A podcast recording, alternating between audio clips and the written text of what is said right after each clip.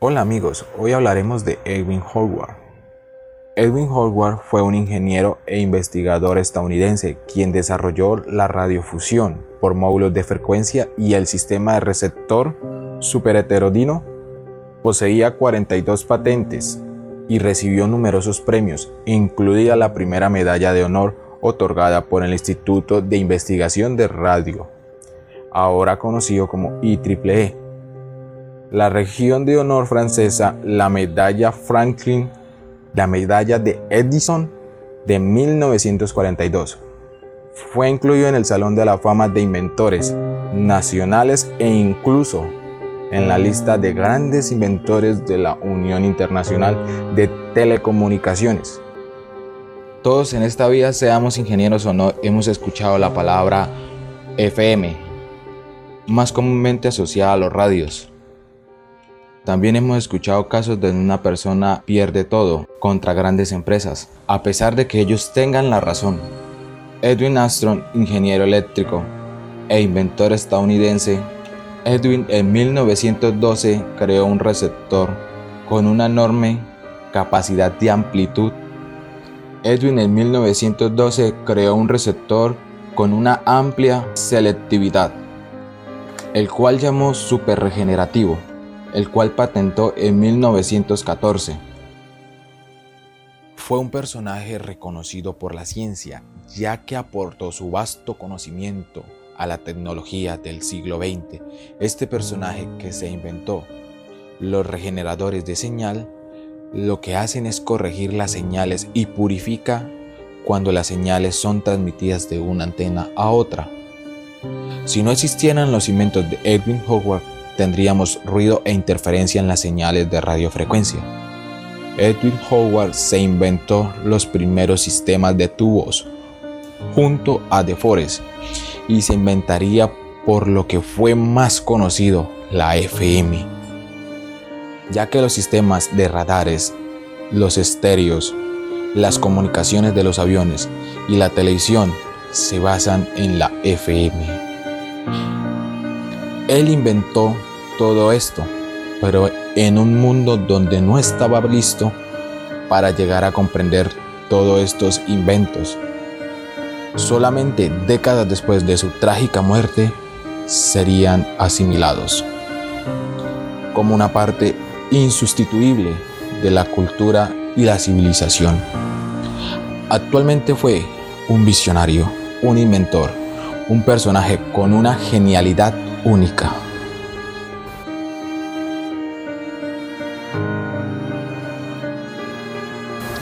Este personaje nos trajo los días de radio, nos trajo todas las figuras que iban a ser la radio, ya que cuando la radio apareció, ella es hija del telégrafo, lo cual todo el mundo estaba buscando.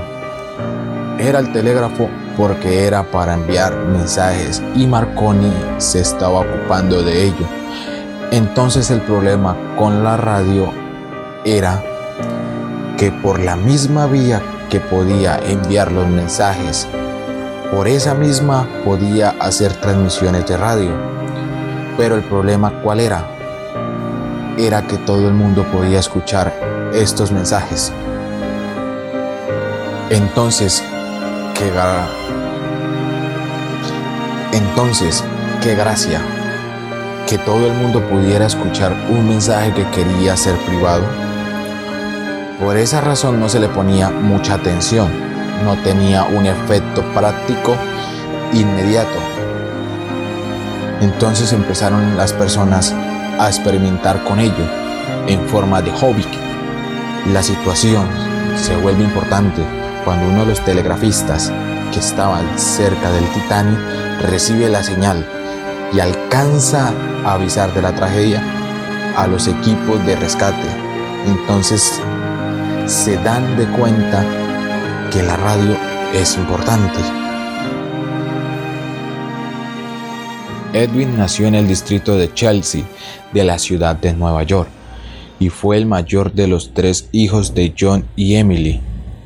Edwin a sus ocho años contrajo la enfermedad corea de Sydenham.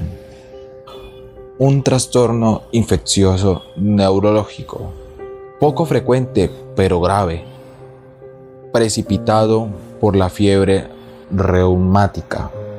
Durante el resto de su vida, Edwin sufrió un tic físico por la emoción o el estrés. Debido a esta enfermedad se retiró de la escuela pública y recibió instrucción en su casa por dos años. Para mejorar su salud, la familia de Edwin se mudó a una casa con vista al río Hudson. El tit de Edwin y el tiempo perdido en la escuela lo llevaron a retrasarse socialmente. Desde temprana edad, Edwin mostró interés en los dispositivos electrónicos y mecánicos, en particular los trenes. Le encantaban las alturas y construyó una torre de antena improvisada en el patio trasero que incluía una quindola para elevarse a lo largo de su longitud. Para preocupación de los vecinos, gran parte de su investigación inicial se realizó en el ático de la casa de sus padres. En 1909, Edwin se matriculó en la Universidad de Columbia, en la ciudad de Nueva York, donde se convirtió en miembro del capítulo Epsilon de la Fraternidad de Ingeniería Theta 6 y, y estudió con el profesor Michael Pupin inventor de las bobinas de carga de telefonía, en los laboratorios de Harley, una unidad de investigación separada de Columbia. Otro de sus instructores, el profesor John Harold. Más tarde recordó que Edwin estaba intensamente centrado en los temas que le interesaban pero algo indiferente al resto de sus estudiantes. Edwin desafió la sabiduría convencional y apresuró a cuestionar las opciones de profesores.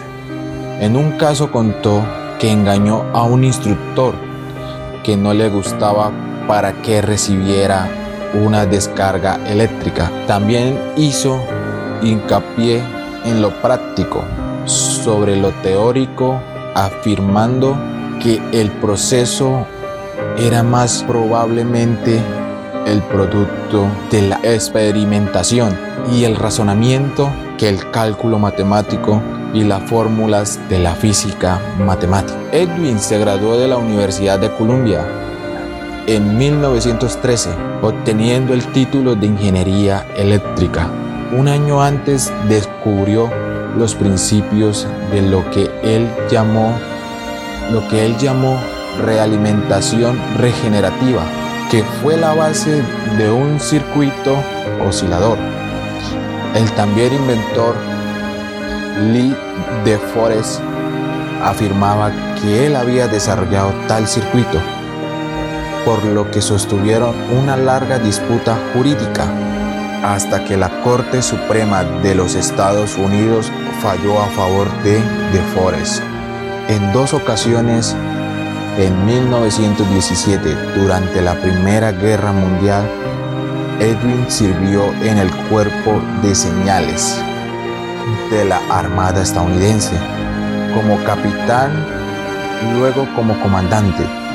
Después de graduarse de la universidad, fue asignado como asistente después de lo que trabajó nominalmente como asistente de investigación por un salario de un dólar al año bajo la supervisión de Michelle Pupin. A diferencia de la mayoría de los ingenieros, Edwin nunca se convirtió en un empleado corporativo estableció un laboratorio de investigación y desarrollo independiente autofinanciado de la Universidad de Columbia y poseía sus patentes directamente.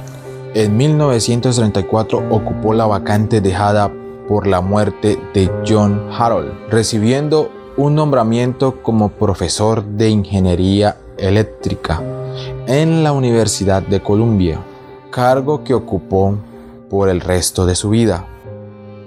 Muchos de los inventos de Edwin fueron reclamados por otros. En última instancia, el pleito de las patentes. La vida de Edwin es tanto una historia sobre grandes inventos que él realizó y como una tragedia acerca de los derechos reclamados por otros sobre sus mismos inventos. En parte, el circuito regenerador que Edwin patentó en 1914 fue posteriormente patentado por Lee de Forest.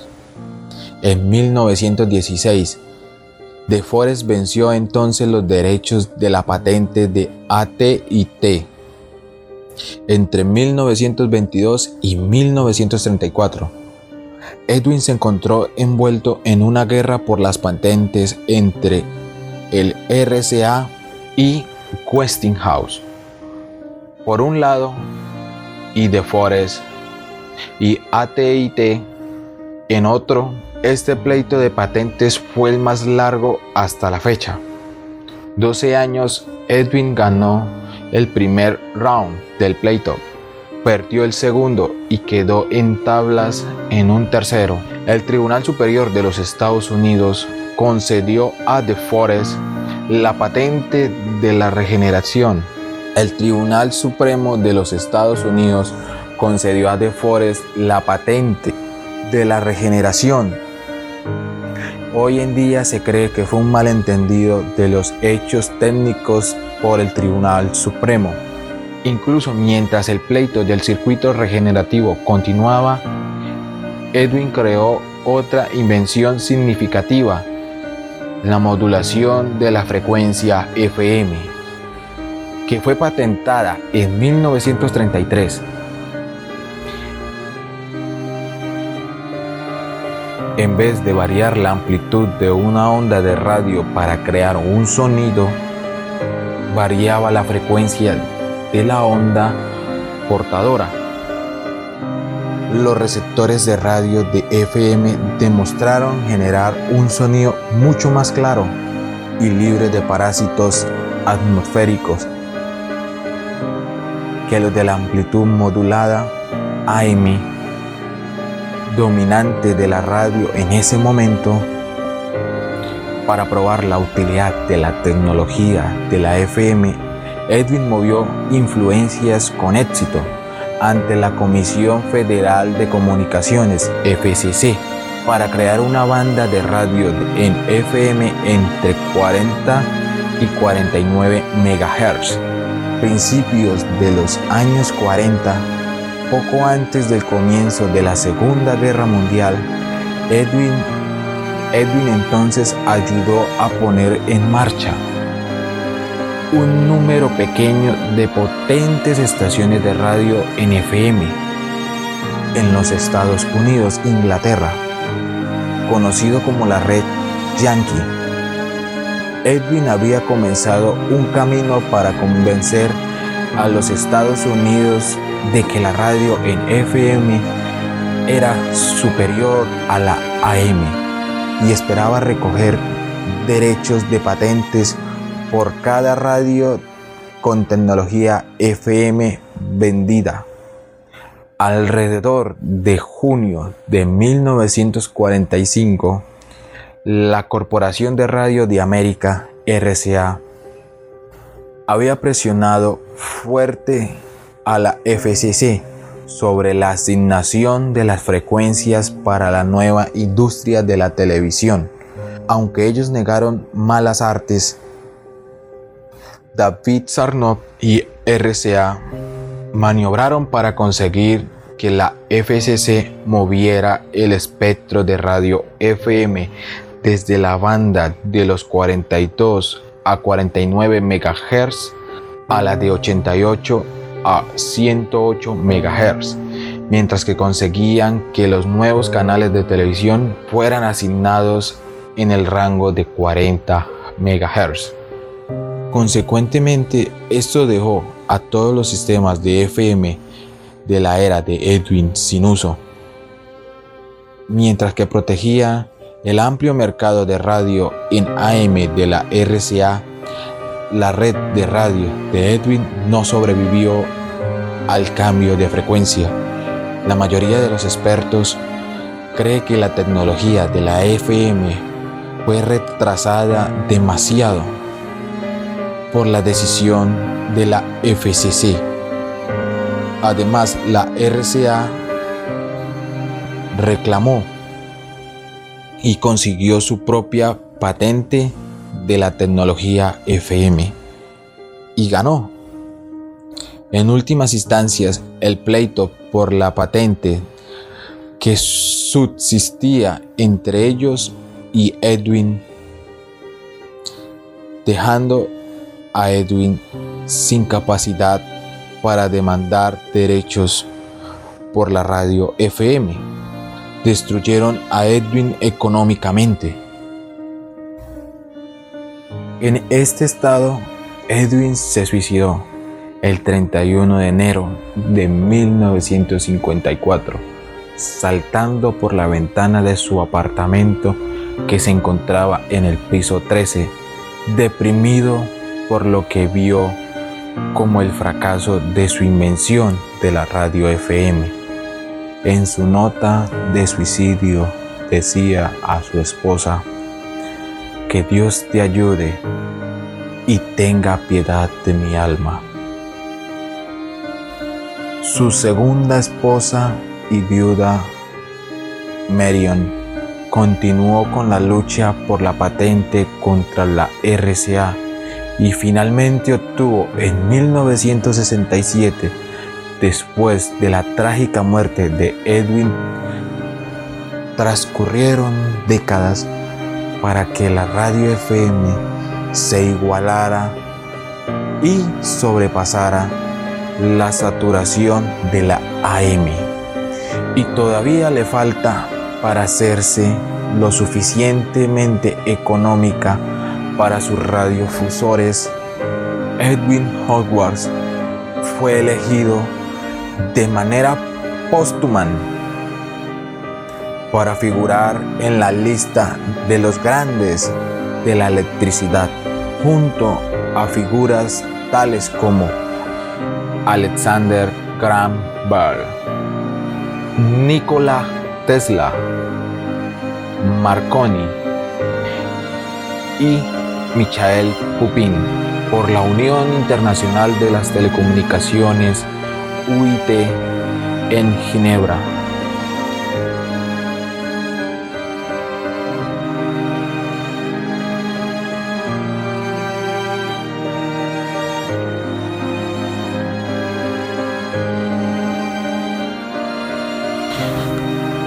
¿Cuál fue el legado de Edwin?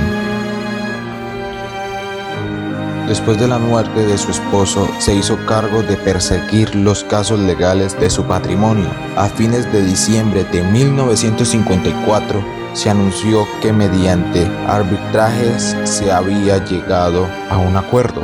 ¿Cuál fue ese acuerdo?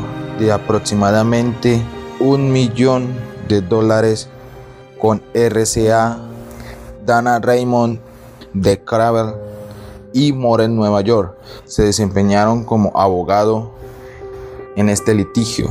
Marion, la esposa de Astron, fue establecer formalmente que Edwin como el inventor de la FM, luego de procedimientos judiciales prolongados sobre cinco de sus patentes básicas de la FM, con una serie de demandas exitosas que duraron hasta 1967 contra otra compañía que fueron declaradas culpables de infracción. No fue hasta la década de 1960 que la estación de FM de los Estados Unidos comenzaron a desafiar la popularidad de la banda AM.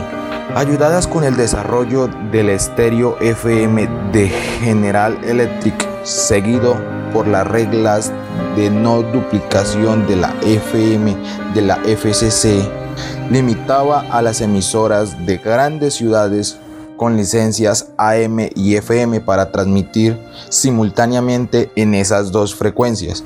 Durante solo la mitad de sus horas de transmisión, el sistema FM de Edwin también se utilizó para la comunicación entre la NASA y los astronautas del programa Apolo.